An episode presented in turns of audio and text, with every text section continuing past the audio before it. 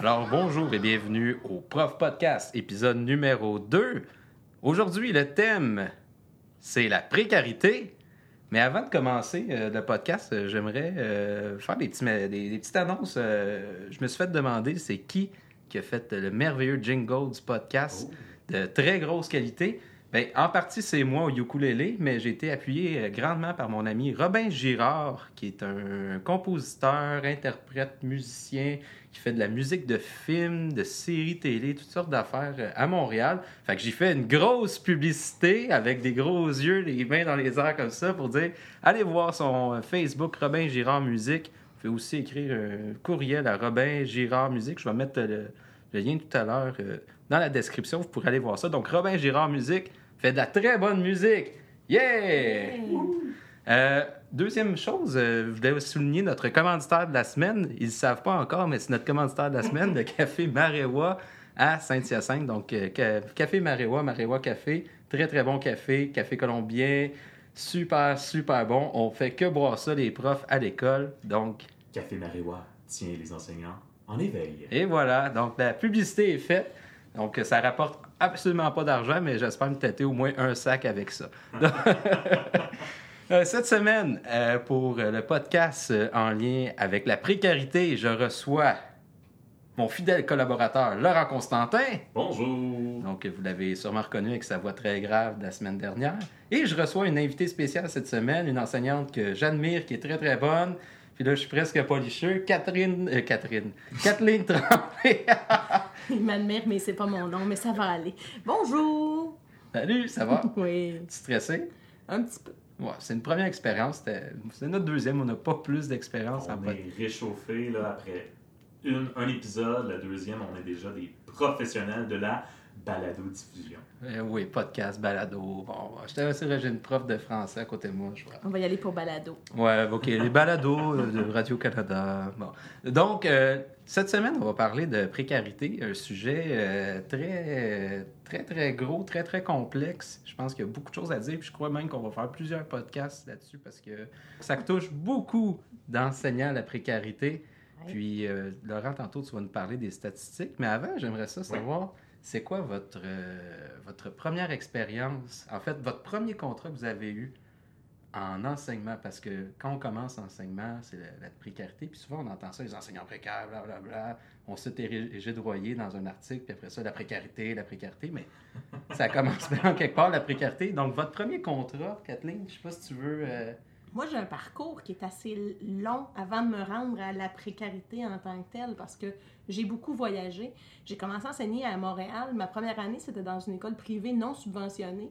Je parlais de ça ce midi, justement, puis je disais euh, mes, payes à ce moment-là dans une école privée non subventionnée, mais c'était avant le bug de l'an 2000, là, ça fait longtemps.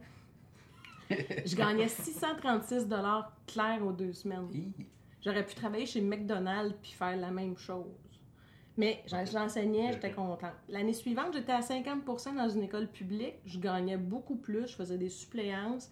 C'est la précarité. L'année d'ensuite, on m'a offert de l'économie familiale parce que je suis un professeur de français, donc on sait que je sais tricoter. Et ensuite de ça, le- la vie m'a amené à Granby où j'ai enseigné trois ans dans une école, dans, dans une école privée pour enfin arriver euh, à l'école Sacré-Cœur, l'école secondaire Sacré-Cœur qui est maintenant l'école de la Haute-Ville, et commencer mon parcours euh, dans le, le- le dédale de la précarité. On était en 2005-2006. OK. Fait que ça a pris du temps avant de commencer vraiment... oui, euh, en OK. 2005-2006, c'était mon premier contrat dans la commission scolaire. OK. Laurent, toi, ça fait, on va le rappeler, ça fait cinq ans cette année qu'on c'est enseigne. ma cinquième année d'enseignement déjà. Euh, je peux parler de, de- comme mes, mes deux premières années euh, d'enseignant. La première, c'était à Trois-Rivières, où euh, c'était une année désastreuse. Surtout, il y a 180 jours d'école dans une année. J'en ai travaillé peut-être l'équivalent de 40-50 en se levant tous les matins. On va parler de suppléance plus tard, mais juste, un moment donné, pendant l'année scolaire, je me dis, ah, il y a un prof qui est à 100 qui, qui tombe malade, donc j'imagine que ça va me revenir à moi. Je suis le suppléant numéro 1 de l'école. Oui, j'étais le suppléant numéro 1 de l'école et j'ai travaillé seulement 40 jours dans l'année parce qu'il y avait plein d'enseignants qui étaient à 40 de tâches, 60% de tâches. Et non, Le contrat est allé à la personne qui avait euh, 35 ans, qui est enseignante depuis 10 ans, et euh, voilà, qui avait seulement un 10 pourcentage depuis le tout début de l'année. Ben, mon tout premier contrat que j'ai eu finalement, là, que j'ai enfin obtenu, je faisais de la soutenance dans une école. C'était une école qui était assez grande, donc environ 2500 élèves. Ils disaient ben, on a beaucoup de besoins en suppléance. Donc présentez-vous à 7h15 le matin et euh, si vous êtes là, vous êtes les premiers à choisir la suppléance. Et à un moment donné, j'arrive en retard parce que bon, il y a du trafic dans ce coin-là. Et on me dit Laurent, t'en viens-t'en, en viens-t'en tout de suite, t'as un contrat là, le prof est malade pour le prochain mois, c'est à toi que ça s'en vient. Fais OK, d'accord, j'arrive. Et bien, tu arrives le matin même dans une classe, des jeunes que tu ne connais pas et tu ne sais pas non plus, les jeunes sont rendus où, tu n'as pas de planification? Fait que tu passes euh, les trois premiers jours euh, de ton contrat à faire ben, Bonjour, moi c'est Laurent et euh, vous êtes rendu où dans votre matière parce que voilà, faut qu'on faut continuer. The show must go on. Si je peux ajouter là-dessus, Oui, oui. la deuxième année, quand je suis entrée au public, j'étais allée porter mon curriculum vitae dans une école et c'était écrit langue parlée, français, anglais, base d'espagnol. Et on m'a engagé pour que j'enseigne l'espagnol. On m'a donné un contrat à quatre périodes qui s'est complété après avec un groupe de français. Mais j'ai enseigné l'espagnol. L'année d'après, ils voulaient me faire enseigner le tricot. Je l'aurais fait si j'avais pas eu d'autres choses en cours de route. Parlais-tu l'espagnol? Je parlais l'espagnol un poquito. Tricotais-tu? Non, je ne tricote pas. pas du tout. en espagnol. euh, Un no. Tricoter en espagnol, c'est ça d'affaire. Et toi, Marc, ton premier contrat? Ben, moi, mon premier contrat, c'était assez hallucinant. Euh, je venais de quitter l'université en avril-mai. Et euh, début septembre, bon, euh, je m'étais trouvé un petit emploi durant l'été pour subvenir à mes besoins pour continuer à vivre. hein. J'ai faim à un moment donné. Fait que je trouve une job, puis début de l'année arrive. Vais porter des CV à gauche, à droite, à gauche, à droite. Euh, je vais reporter des CV. Puis finalement, au mois de novembre, début novembre, même pas fin octobre, fin octobre de 2014, je reçois un téléphone un vendredi soir euh, d'une direction qui me dit euh, Ouais, on aimerait ça te rencontrer, on aurait peut-être de quoi pour toi. Euh, Présente-toi lundi à telle heure. Bon, je me présente à 9h, je sais pas, 9h30 au bureau de la direction. Et là, euh, la direction arrive à 10h15, fait que ça fait 45 minutes que Oh là, j'attends. Mais j'aveux la job, hein, peu importe c'est quoi. Puis elle me dit euh, Oui, bon, euh, viens-t'en ici, assieds-toi. Euh, oui, la job. Ah non, c'est vrai. Parle-moi de toi, s'il te plaît. Ah, ben, moi, tu sais, j'explique mon parcours. OK, bon, mais la job, c'est un contrat à 100% pour l'année scolaire remplacement d'une personne en congé de maladie, Oh. en éthique culture religieuse. OK. C'est un 100%. OK. T'as 20 groupes. Hein? C'est- un calcul rapide, c'est pas loin de 600 élèves, ça. 20 groupes, j'ai 20 locaux différents et pour euh, comble de malheur, j'ai 20 clés différentes. C'est Ben. un super beau contrat. J'ai appris plein de choses dans cette année-là. J'ai fait du FPS, l'éthique de 5, j'ai fait l'éthique de 2 et de 1 parce que dans cette école-là, avant qu'ils changent, euh, dire, la grille matière, euh, c'était un cours par 9 jours Mhm. pour secondaire 1, secondaire 2 en éthique, puis secondaire 5, c'était un cours aussi. Finalement, c'était juste FPS que j'avais quatre périodes. Comment Euh, créer un lien solide avec tes élèves? Je me souviens, Anyway. dans la semaine qui a suivi, ou la semaine et demie qui a suivi mon entrée, c'était les bulletins. J'avais même pas vu encore la moitié de mes élèves. Les parents venaient me parler. Ben, je connais pas votre enfant, je l'ai pas rencontré encore. mais Je suis content de vous voir. là. Euh, Ça, ça a été une belle expérience pour commencer. Puis évidemment, j'ai lâché la job euh, dans les mois qui ont suivi, la job de, de fin de semaine. Puis on va en parler. Ouais. C'est le prochain segment, Ouais, là. La, la petite job de fin de semaine, que- puis même de soir, parce que là, ça n'avait pas d'allure, 600 élèves. Là, euh, c'est, en plein, hein? Ah, c'est- ça- plein, ça suit jusque chez vous. Oui, oui, oui. Ouais.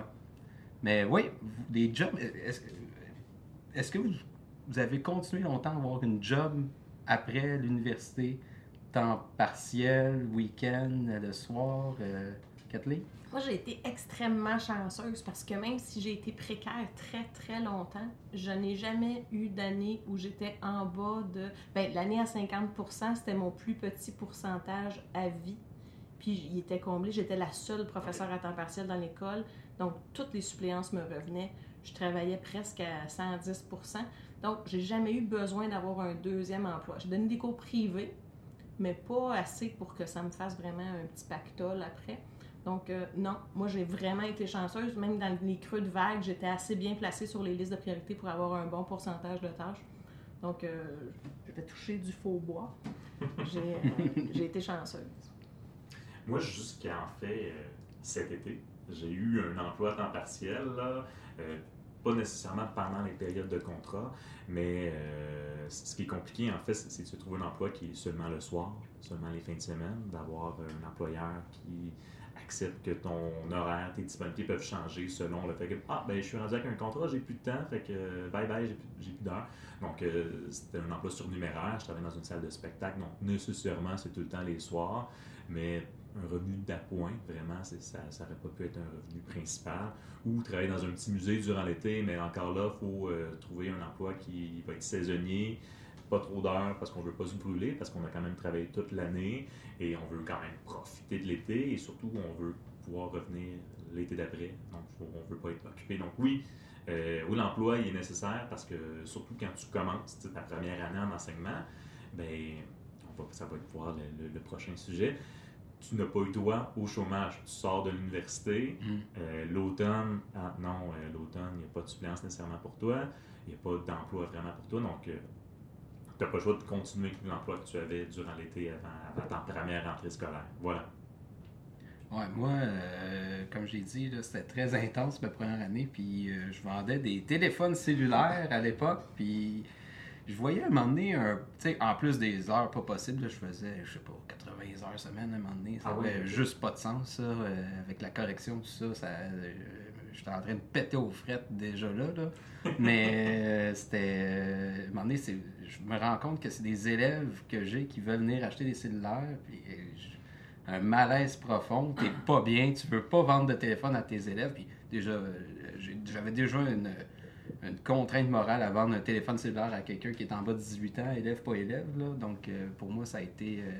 ça a été très rapide à demander mon choix. C'est bon, là, ma santé, euh, les contraintes éthiques. euh, bon, je vais lâcher la job, puis j'aimais mieux avoir moins d'argent, finalement, que puis profiter de ma vraie job que.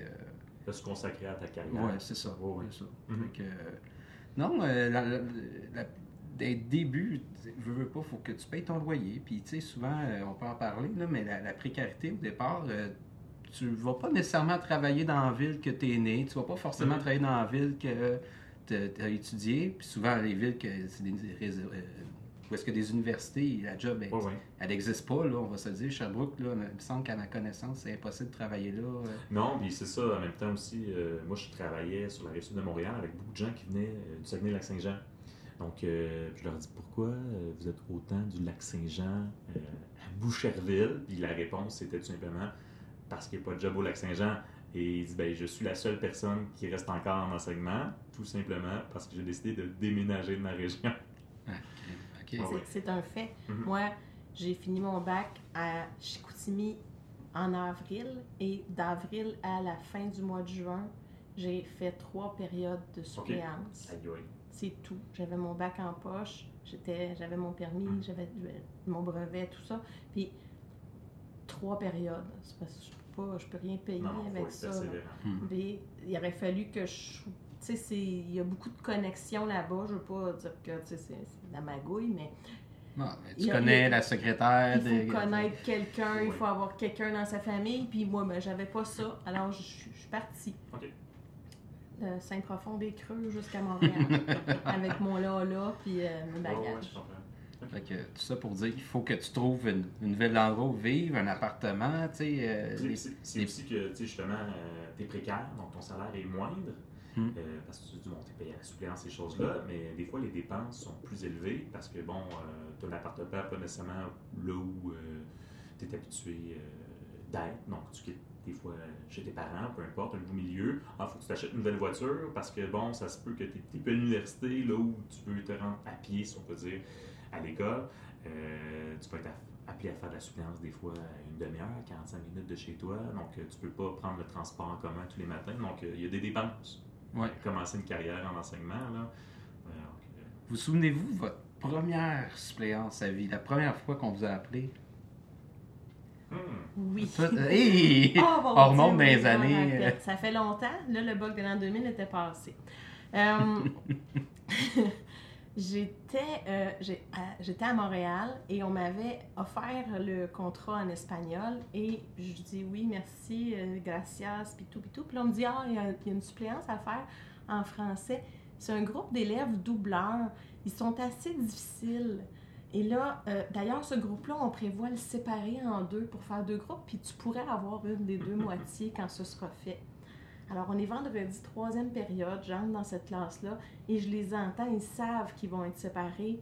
Et là, on va la faire chier, la madame qui va être là.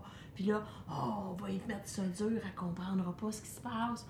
Et pendant la période, il y a un élève qui a mis le feu dans son bureau. Ben oui.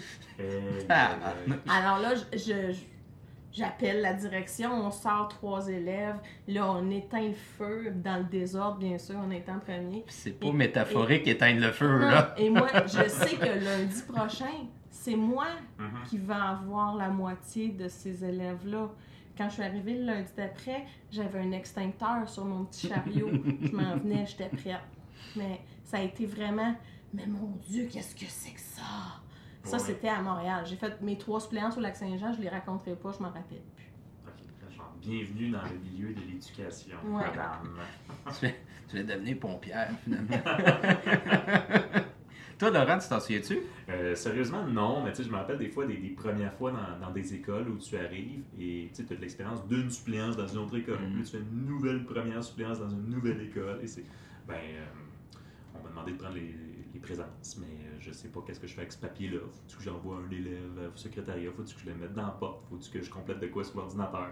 Puis après, ben. euh, après la suppléance, euh, je fais quoi? Je vais-tu comme laisser un rapport? Le, rapport, je le laisse-tu sur le bureau, je l'amène-tu au local des profs, le local des enseignants, je sais pas, il est où, le secrétariat, ben, on est comme venu me raccompagner à la classe parce que j'avais aucune connaissance de l'école, là, il faut que je retourne au secrétariat, je sais pas, il est où le secrétariat? fait que non, c'est vraiment, euh, des fois, arriver dans une nouvelle école, c'est complètement perdant, il faut, euh, faut essayer de se retrouver, c'est pas tout le temps évident. Moi, je me rappelle vraiment de ma première suppléance. C'est décembre 2013. On vient de finir nos derniers cours à l'université. sais. Je m'en vais en stage 4 à l'hiver. Puis là, je me fais appeler parce que, euh, fruit de circonstances, je connais le directeur dans telle école primaire, puis il veut me donner ma chance. Puis ah, c'est cool. Puis bon, euh, il me donne, il m'appelle euh, la veille en me disant Hey, demain, euh, j'ai telle enseignante qui est pas là. c'est en déficience intellectuelle légère au primaire. Tu veux-tu venir passer la journée? Puis, ah, oui, oui, oui, ça me tente. Puis, je veux travailler. Puis, j'ai hâte d'enseigner. Ça va être le fun. Et on est dans le temps de Noël. Et la- je sais pas si ce mode-là existe encore, mais les, les- les lutins là, qui font des farces, Mhm. là, euh, qui mettent le bordel, c'était le bordel quand je suis rentré dans la classe. On aurait dit qu'un ouragan venait de passer, des bureaux, des papiers de toilette partout qui étaient renversés. C'était le chaos. Il y a au moins, comme elle, m'avait mis des temps, elle dit oh, T'as au moins une bonne demi-heure à ranger avec les élèves de la classe. Je Quoi? Les élèves, ils capotaient eux-mêmes. Ça a été une drôle de journée, je vais dire comme ça. Wow. Ça, ça, ça m'a marqué quand même. Première suppléance, là, je me suis dit, c'est quoi cette affaire-là? Mais Ça va être marqué. c'est ça. Hey, euh, Laurent, Oui, c'est quoi les chiffres de la précarité? On dit, tu sais, on, on voit souvent ça, c'est pas facile des jeunes enseignants. Ben, avant même que je te donne les statistiques, je pense qu'il faudrait peut-être définir qu'est-ce que la précarité? Effectivement. C'est peut-être juste l'absence de permanence, le fait qu'on n'a pas un, li- un- un lien d'emploi, euh, si on peut dire, fort avec une commission scolaire, c'est-à-dire que d'une année à l'autre, ça se peut qu'on ne travaille pas, ça se peut qu'on soit changé d'école. Est-ce que c'est purement salarial? Est-ce que c'est ça la précarité? Est-ce que c'est juste une question de salaire finalement? Je ne pense pas. Ouais, c'est ça. Non, non, on peut être précaire euh, avec le dernier- l'échelon le, le plus élevé euh, salarial. Ouais, je pense que Kathleen en est un exemple. Ouais, moi, j'ai été précaire pendant deux ou trois ans au top de l'échelle salariale. OK. Fait que concrètement, c'est combien d'années de précarité, ça? J'ai été 12 ans dans la commission scolaire avant de pouvoir choisir un poste. Wow. Hmm. Ben, alors, je vais vous donner les statistiques. Alors, au Québec, euh, ça, c'est des chiffres euh, de mémoire de 2014 là, que j'ai consulté tantôt. Il y a 90 000 enseignants en tout au Québec. De ceux-là, il y en a 55 000 qui sont permanents. Il y en a 20 000 qui sont non permanents, c'est-à-dire ben, qui travaillent année après année, mais sous contrat. Et il y en a 16 000 qui sont surnuméraires ou suppléants. Donc, c'est-à-dire qu'ils commencent l'année avec euh, rien et c'est possible qu'ils bon, fassent de la suppléance à la journée par la suite.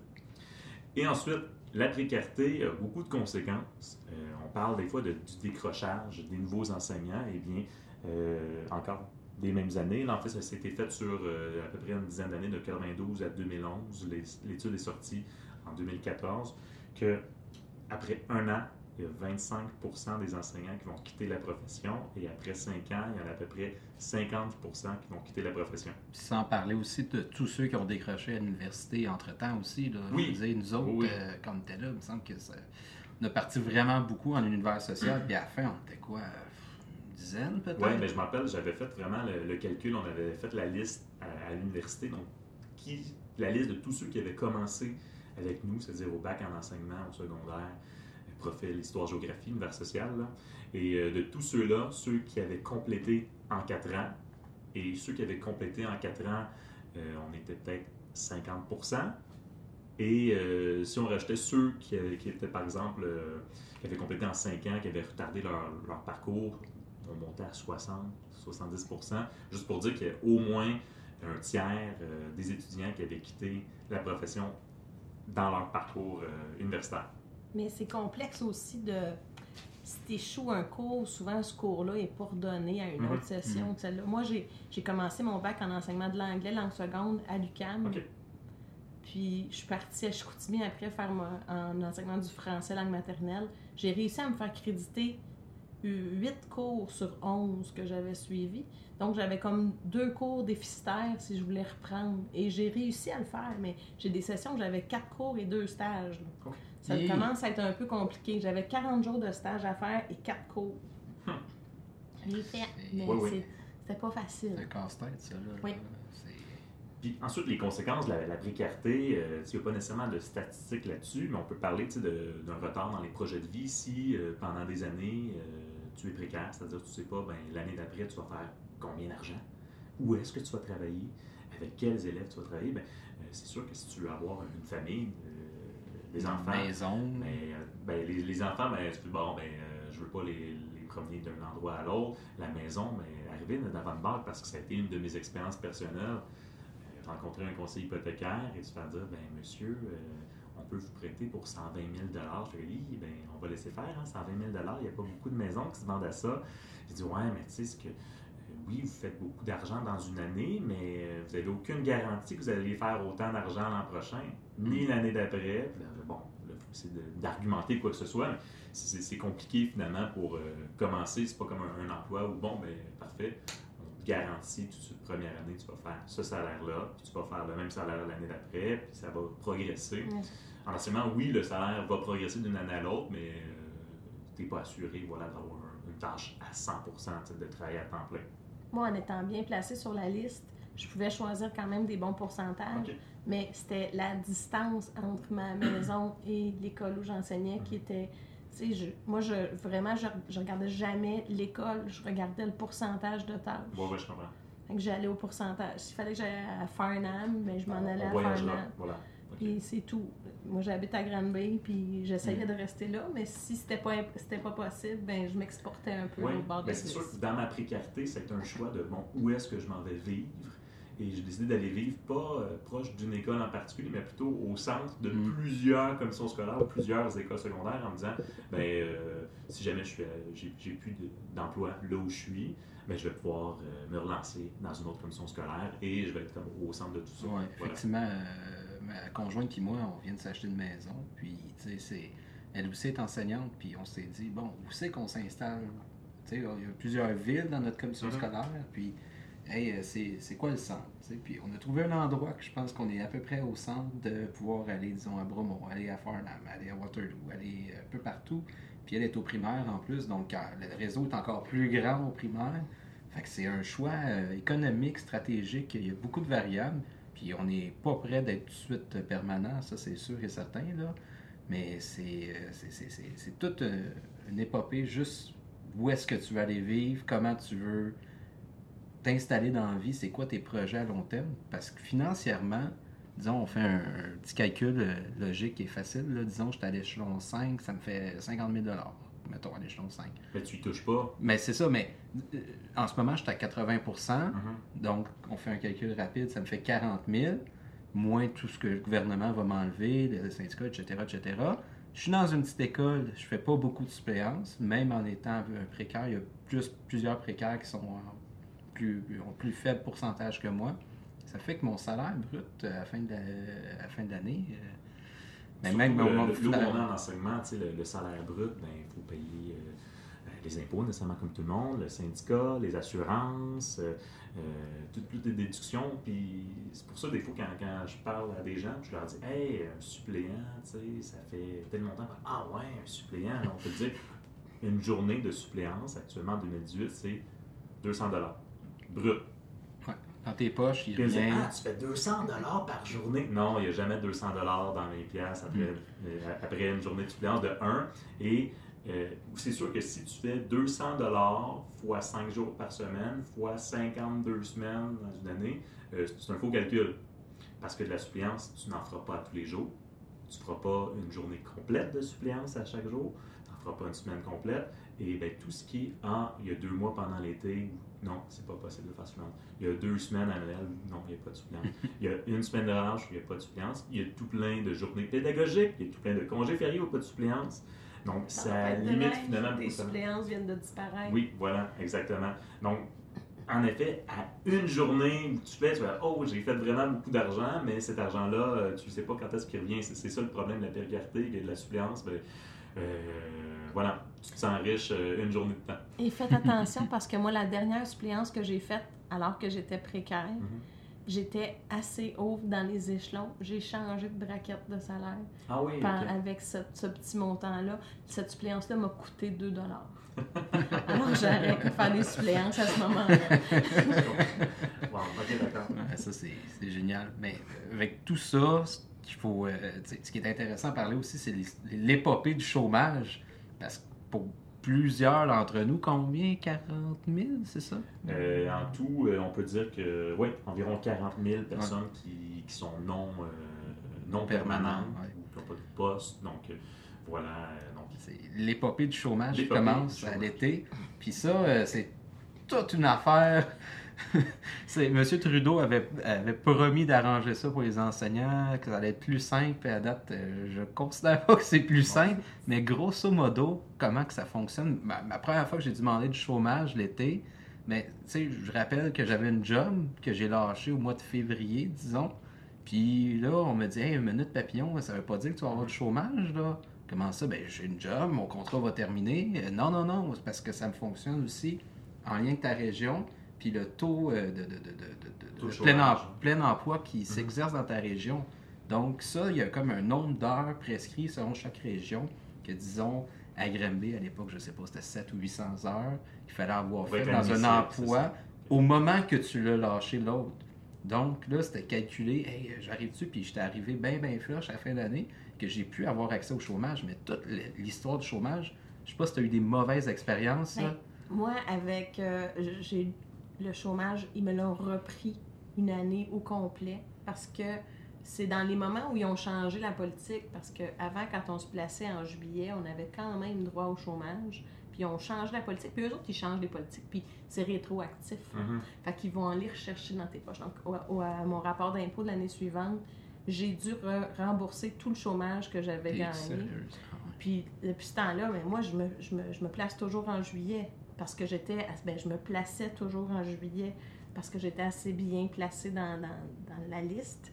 Mais, euh, mais j'avais jamais de chômage. Mais c'est ça, moi j'avais un bon salaire. Mais quelqu'un qui se place au mois de juillet, qui gagne euh, 40 000, qui a gagné 40 000, ben, son. Parce qu'on faut expliquer qu'on a. un- notre salaire est étalé sur 52 semaines. On, donc, les précaires, à la dernière paye de l'année scolaire, ils ont l'équivalent de leur paye d'été. Ils ont un gros montant. Gros montant, ça, varie, ça dépend du pourcentage de tâches, ça dépend de l'échelon. Mais ils doivent vivre, s'ils n'ont pas de chômage, ils doivent vivre avec ce gros montant-là pour deux mois. Mhm. Et des fois, c'est difficile. Puis même, même avec le chômage, des fois, le chômage arrive, puis on a déjà recommencé l'année scolaire suivante parce Mhm. que le temps de traiter les dossiers, puis tout Voilà. ça, On a recommencé à travailler, puis là, hop, le chômage arrive. Donc, euh, des fois, c'est une aberration un peu, puis on se demande euh, qu'est-ce qui se passe. Puis aussi, la première paye de l'année suivante pour les, pré- les, les enseignants à statut précaire, ils sont pas obligés de nous payer à la première paye. Mhm. C'est c'est les gens qui sont justement à statut précaire qui ont le plus besoin de cet argent-là. Puis des fois, ils sont placés depuis le mois de juillet. Ça fait deux mois que la commission scolaire sait qu'ils ont un emploi à tel endroit, à tel pourcentage. Puis ils n'ont pas trouvé le moyen de préparer leur chèque Cette de année, paye. euh, je pense qu'on a eu troisième semaine de septembre, notre première Ok. paye. Non, c'est ça. Tu sais, quand ta dernière paye, tu l'as eu euh, 20 juin, là, à un moment donné. euh, pratiquement un, un mois plus tard après la rentrée. Non, non, c'est ça. Euh, moi, le chômage, la difficulté que j'ai eue, bon, mais euh, justement, les- mes premiers étés, j'avais encore un emploi. Donc là, je dis, ben, si je quitte mes deux emplois pour profiter de pleinement l'été, non. Fait que finalement, j'ai aucune vacances parce qu'on m'oblige à garder mon emploi. Euh, parce que de toute façon, si je démissionne, je ne serai pas admissible au chômage. Donc, je gardais tout un emploi. Et les derniers étés, je dis, bon, ben, je vais avoir un emploi saisonnier à temps partiel. Et j'ai réalisé que le chômage, au moins, m'encourageait à continuer à travailler temps partiel selon le calcul et tout. Mais là, après, c'est- ce qui est compliqué, c'est bon. euh, à toutes les semaines, il faut aller sur l'ordinateur pour dire ben, combien d'heures j'ai travaillé, c'est quoi le salaire que j'ai fait dans Je ma suis semaine. en pleine recherche d'emploi. Oui, oui, c'est ça. Je cherche un emploi d'enseignant le 14 juillet, oui, oui. Mais c'est ça. C'est compliqué justement de devoir justifier ou de devoir dire ben, si j'ai eu un petit montant d'argent, il faut que le justifier, l'expliquer ça aussi. Fait que, euh, non, il y a beaucoup de surveillance. Tu sais, Je, je- je comprends que le gouvernement doit surveiller toutes ces choses-là, mais à un moment donné, euh, on dirait qu'il n'y a comme pas une reconnaissance nécessairement Mhm. que les, les enseignants euh, vivent cette situation-là euh, de manière régulière. Ouais. Moi, je me suis déjà. J'ai déjà eu le feeling dans les premières fois que je demandais du chômage, je quasiment me sentir comme un voleur de- des fonds de l'État. Là, mais là, pourquoi vous ne cherchez pas un emploi? Ben, j'en cherche un, je suis prof. euh, Les profs s'enseignent pas l'été. Ouais, mais. Ouais, mais. Je suis précaire, là. Euh, Finalement, tu sais, j'avais réussi à faire comprendre à madame, mais on dirait que le feeling que j'ai eu, c'est que certains employés de l'État ont fait une très bonne job au niveau. Euh, quand il faut que tu t'appelles, des fois c'est super bien, mais des fois on- ils comprennent absolument pas c'est quoi la réalité des enseignants. Que Il devrait avoir une offrir, euh, case, je suis enseignant, puis ça devrait pas être plus dur que ça. Pourrez m'offrir un emploi pendant seulement un mois et demi, euh, au même salaire que j'ai. Je vais aller travailler 50 jours pour 50 000 piastres par année, s'il vous plaît. c'est là. ça. Non, c'est ça, c'est impossible. Il n'y aurait pas quelque chose pour répondre à, cette Je offre-là. ne veux pas dans un camp de jour.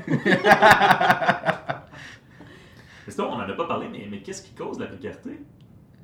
Effectivement, c'est quoi? C'est c'est pas clair parce que, tu sais, des fois, là, euh, tu te dis, voyons, il y a, il y a- il y a de l'emploi, là, il y aurait Mhm. moyen, moyen de créer un poste. Puis, Parce qu'on est en pénurie On là, est en d'enseignants. là. en On est de guillemets, sens, là. Puis des enseignants à statut précaire, il y a une année, dans, dans une autre école où j'enseignais, plus que 50% des professeurs du champ de français étaient précaires. OK. Là, ça se peut pas que plus que 50 Là, après ça, on a analysé. Il y avait de l'enseignement ressources, Mhm. il y avait de, l'allègement de tâches, il y avait tout ça. Mais c'est c'est difficile de comprendre pourquoi ils nous gardent dans un état de précarité comme ça longtemps. C'est sûr que pour eux, ça leur garantit. Ils ne sont pas obligés de nous garantir un emploi l'année suivante, mais en même temps, ils auront besoin de nous Non, encore. c'est ça. C'est toujours une question de financement. On dirait que pourquoi on était dans une école, deux enseignants justement de français qui sont ni l'un ni l'autre à 100% Il aurait pu, je sais pas, faire un 100% un poste, félicitations, tu un poste, puis l'autre, ben, ben, la personne reste précaire, au moins il va pouvoir prendre toute la suppléance qui va rester. Euh, puis il y a- différentes raisons à la précarité. Là, je l'ai analysé dans, les dernières années. Et je réalise que des fois, euh, oui, il y a une pénurie d'emploi, mais seulement au primaire, par exemple, seulement en adaptation scolaire. Et tu prends d'autres champs comme l'éducation physique, ben, la personne qui étudie pour Hmm. travailler en éducation physique, ben, sa liste de priorités d'emploi, c'est-à-dire ben, euh, qu'est-ce qui te mène vers un poste, la liste est très longue parce qu'il y a peu de postes, mais beaucoup de, de personnes qui ont, qui ont gradué là-dedans. Donc ces gens-là, par exemple, vont devoir travailler dans un autre domaine, ben, pas un autre domaine, mais un autre champ d'enseignement. Donc, félicitations, euh, prof d'éducation physique, tu as étudié 4 ans, euh, tu vas devenir professeur d'anglais. Aucune qualification là-dedans, ou professeur d'adaptation scolaire. Aucune qualification là-dedans, mais il y a des besoins. Donc, des fois, c'est c'est les besoins qui sont mal répartis ou tout simplement, des, des fois, donc, les listes qui sont longues, mais des fois, les listes sont très courtes. Puis les enseignants vont rester précaires. Je connais une enseignante euh, qui, qui- qui enseigne la danse et elle est précaire depuis 14 ans, tout simplement parce qu'il n'y a pas de besoin à 100 dans une école. Donc, une prof à temps plein dans l'école de danse, on n'en a pas besoin. Ou comme la commission scolaire où on travaille, je crois qu'il y a trois ou quatre enseignants euh, d'espagnol. Mais il y a trois écoles, je crois, qui, en- qui enseignent l'espagnol, mais il n'y a aucune de ces trois écoles-là qui a besoin d'un enseignant d'espagnol à temps plein. Donc, ces trois enseignantes-là sont, euh, sont, sont faites d'une certaine façon qui vont rester pour le restant de leur carrière précaire, aucune permanence. Voilà, c'est ça la problématique. Je dirais qu'on est rendu au bout de la question rock and roll.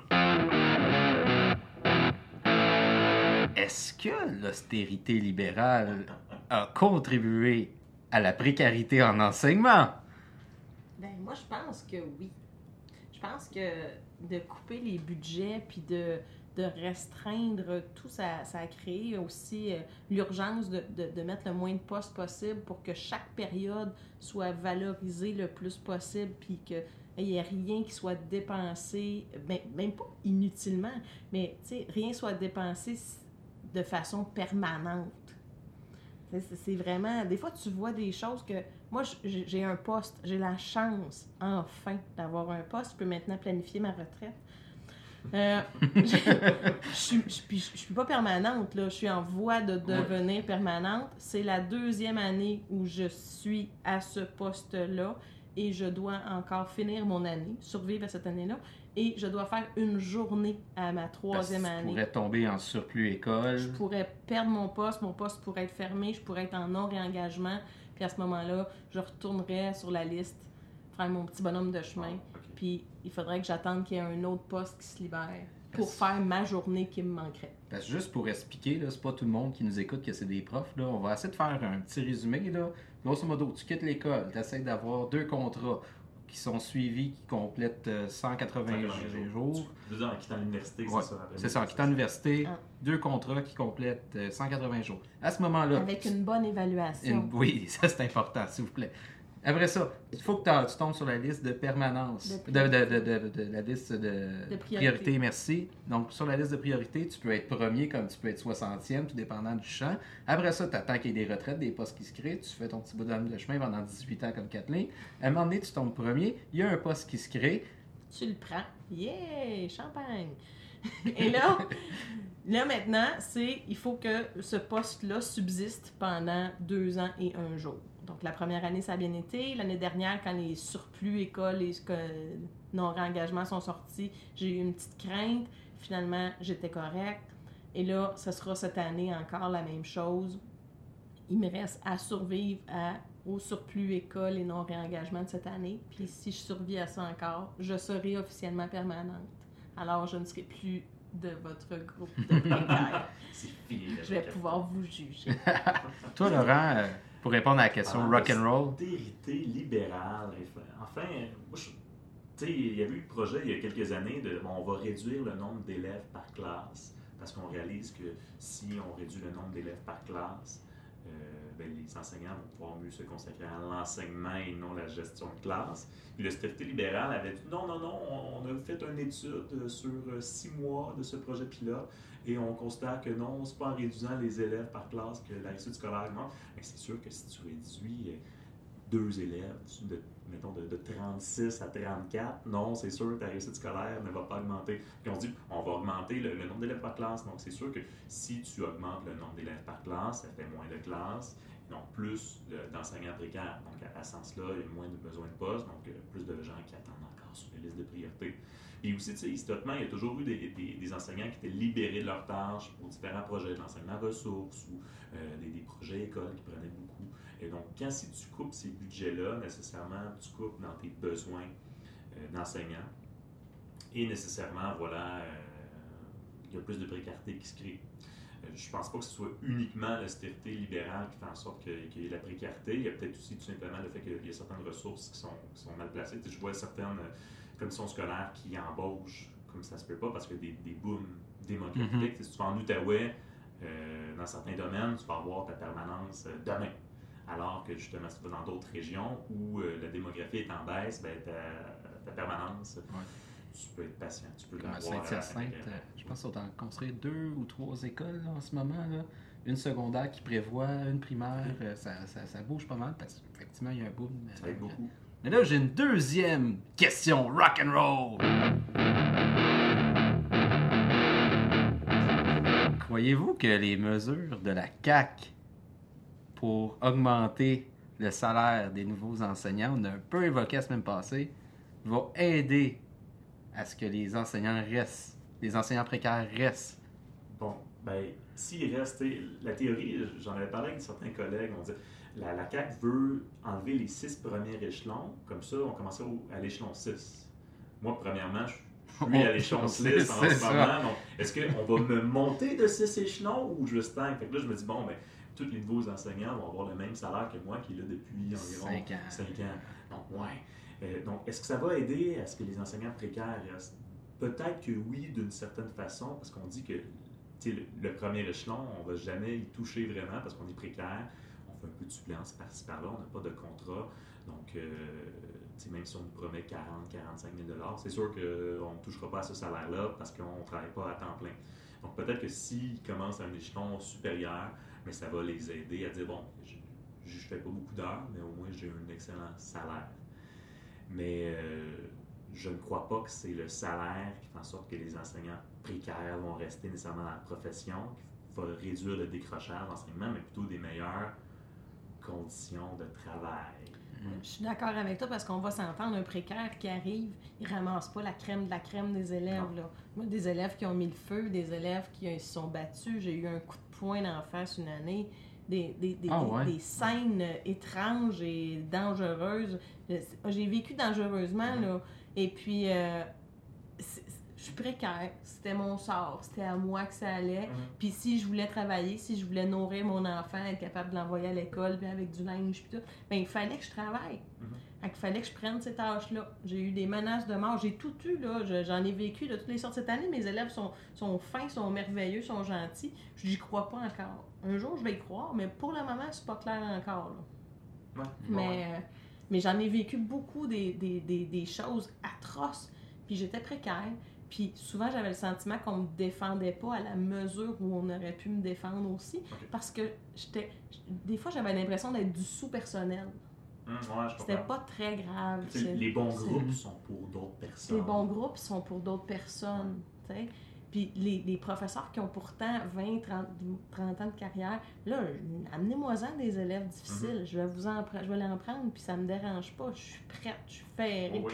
Mais un enseignant qui a 20-25 ans de carrière est techniquement plus à l'aise avec un groupe difficile qu'un enseignant qui commence. Mhm. Ça devrait donc être l'inverse. Puis c'est pas ce qui se produit. T'as-tu songé souvent à lâcher tout ça? Tu sais, dans les années difficiles de précarité, t'as-tu déjà fait comme là, là, euh, ça marche pas, je suis tanné, on lâche tout ça? C'est arrivé que je, sens, que, que je pense à quitter l'enseignement. Le problème, c'est que je- dans mon cœur, j'aime tellement ça enseigner que malgré le fait que des fois c'était difficile, je trouvais pas ce que je pourrais faire d'autre.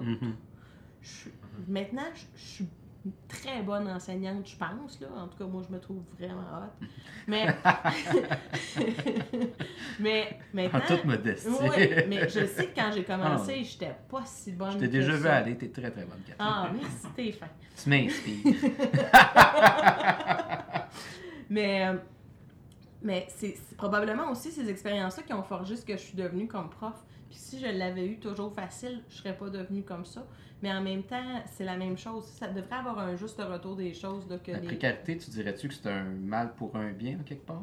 Pour devenir un enseignant. euh, Ben, c'est sûr qu'il y a des enseignants qui n'ont pas subi la suppléance. Ils sont sortis de l'université au bon moment et ils sont arrivés dans la commission scolaire en disant ben, Bonjour, on a deux postes, lequel tu veux? Et c'est peut-être qu'il y a une réalité différente entre ces enseignants-là qui ont eu, dire, tout cul dans le bec et d'autres qui ont, qui ont vécu, si on peut dire, des années Ouais. difficiles de J'aurais tendance à dire que ça, c'est, comme une paire de souliers. Là. Moi, la mienne est bien est cassée puis elle est Mhm. confortable, puis je suis capable d'aller dans n'importe quel terrain accidenté avec parce que je suis prête, je l'ai vécu, puis je suis capable de le revivre encore. Puis je suis capable d'aider maintenant des gens qui, qui ont besoin d'aide. Ben, c'est- peut-être le, le rôle parfois des enseignants plus, euh, plus d'expérience, d'être des bons mentors, d'accompagner euh, pour pas que justement les suppléants, ils font ben, moi c'était la dernière suppléance de ma carrière, moi c'est fini, je veux plus faire ça. Parce que moi, je l'ai vécu dans ma première ou deuxième même année de carrière. Je me dis la première année, c'est correct, je vais juste faire de la suppléance. J'assumais, là, j'aurai pas de contrat, faut que je fasse ma place, mais quand à un moment donné tu commences l'automne, tu n'as pas de travail. La troisième année, pas de travail à l'automne, ben, tu te dis, mais en ce moment, je- je- mon emploi du temps, c'est me lever le matin pour quêter du travail, pour me lever, me réveiller en espérant que le téléphone sonne. C'est comme un peu les débardeurs dans les années 30 Mhm. qui se présentaient au port de Montréal puis qui disaient Hey boss, y a-tu de la job aujourd'hui Non, y a pas de job. Bon, ben je vais revenir demain. Et je me disais Mais je trouve ça loser. Quatre ans d'université vraiment pour ça. loser, pour un salaire de misère, des conditions atroces, puis 4 ans d'université pour ça. Fait que là, je me disais, mais il y a du monde qui, qui s'embête vraiment moins, puis qui ont un job stable. Euh, Est-ce que c'est vraiment ça que je veux pour les prochaines années? C'est sûr que ça commence à se stabiliser un petit peu, cette précarité-là, mais, mais quel passage en enfer pour finalement avoir un job qu'on se dit, ben, justement, on est devenu bon. J'ai fait 4 ans d'université, maintenant je me trouve un bon enseignant, puis comme tu dis, euh, je ne me vois pas faire autre chose. Puis je me dis, ben, pour moi, quitter la profession, faire partie des statistiques de ceux qui décrochent, ça serait un peu comme trahir mes idéaux, de Ouais. évidemment avoir un autre job. puis, L'orgueil embarque aussi. ben, euh, trouver un autre emploi plus stable, tu sais, mais que je regretterais tout le temps de bon, j'aurais dû rester en enseignement parce que c'est c'est ça ma, ma passion finalement. Voilà. Kathleen, euh, on va terminer euh, sur la prochaine question que je vais te poser. Puis je ne la poserai pas à Laurent, parce que je vais te la poser à toi parce que tu as beaucoup d'expérience derrière la cravate. Tu as des souliers pas mal maganés. On commence à avoir des trous en dessous. Euh, quel conseil, pour terminer, tu donnerais à des enseignants précaires ou ceux qui s'apprêtent à rentrer prochainement là, sur le- en enseignement? Là, quel conseil tu donnerais, tu donnerais pour passer à travers la précarité ou en général? Ben, j'en donnerais deux. Restez calme, puis pas keep calm, je suis prof de français. là. Donc, restez calme, respirez, parce que des fois, ça semble énorme ce que vous vivez. Puis, mon deuxième conseil se joint à ça. Trouvez-vous quelqu'un qui va vous guider, parce que c'est nécessaire en commençant d'avoir quelqu'un qui va. Des fois, on, est, on a la face dans le problème, puis on ne sait pas quoi faire avec on apporte le problème à quelqu'un d'autre, puis il va nous trouver une solution assez rapidement, puis on va faire Ah oui, c'est vrai, je peux faire ça. Mais quand on reste avec notre problème tout seul, ça ne fonctionne pas. L'enseignement, ça a l'air d'être un travail qu'on fait tout seul dans notre classe, mais c'est un gros travail d'équipe. Puis c'est en restant en équipe, une équipe forte, qu'on réussit à faire un travail de qualité. Puis je pense que c'est ça qui est nécessaire parce que nos jeunes, même s'ils sont poqués, même si des fois on voudrait les, les, renvoyer chez eux, ben ils méritent d'avoir un enseignement. Puis c'est justement pour ça qu'on est là. On est là pour leur apprendre quelque chose. Des fois, ils ne veulent pas, mais on est là pour ça quand même. Donc, allez vous chercher une équipe. On est toujours plus fort en équipe. C'est des super beaux mots pour terminer le podcast. As-tu aimé ton expérience? Ah, j'ai beaucoup aimé ça, mais j'ai chaud aux oreilles. Ouais, c'est des gros casques d'écouteurs cette semaine. On a monté le budget. Hey, euh, merci de nous avoir écoutés. Euh, si vous voulez euh, continuer à écouter les profs podcasts, on se retrouve actuellement sur Balado Québec. J'ai aussi parti une chaîne YouTube, Les profs podcasts. Allez suivre, abonnez-vous, faites des petits pouces en l'air si vous aimez ça. Il y a aussi la page Facebook. J'ai eu des gros problèmes cette semaine. J'ai un peu euh, sacré jusqu'à 1h du matin, mais les problèmes sont réglés sur la page Facebook. Allez euh, aimer, partagez s'il vous plaît. C'est- Ça coûte pas cher. Puis euh, si vous connaissez des gens qui pourraient être passionnés par l'enseignement, n'hésitez pas à leur en parler. Euh, on n'est pas tout de suite sur Patreon, on n'est pas tout de suite sur iTunes. C'est compliqué un peu. On va attendre d'avoir un peu plus d'épisodes. Je vous remercie beaucoup tous les deux. Ça fait plaisir. Merci à toi, Marc-André. Oui, ça me fait plaisir. Donc, euh, on rappelle que les profs podcasts sont commencés par Marewa Café, le meilleur café colombien bio-équitable pour nous soutenir pendant l'année scolaire et la précarité. Hey, merci tout le monde. Bye bye. Bye.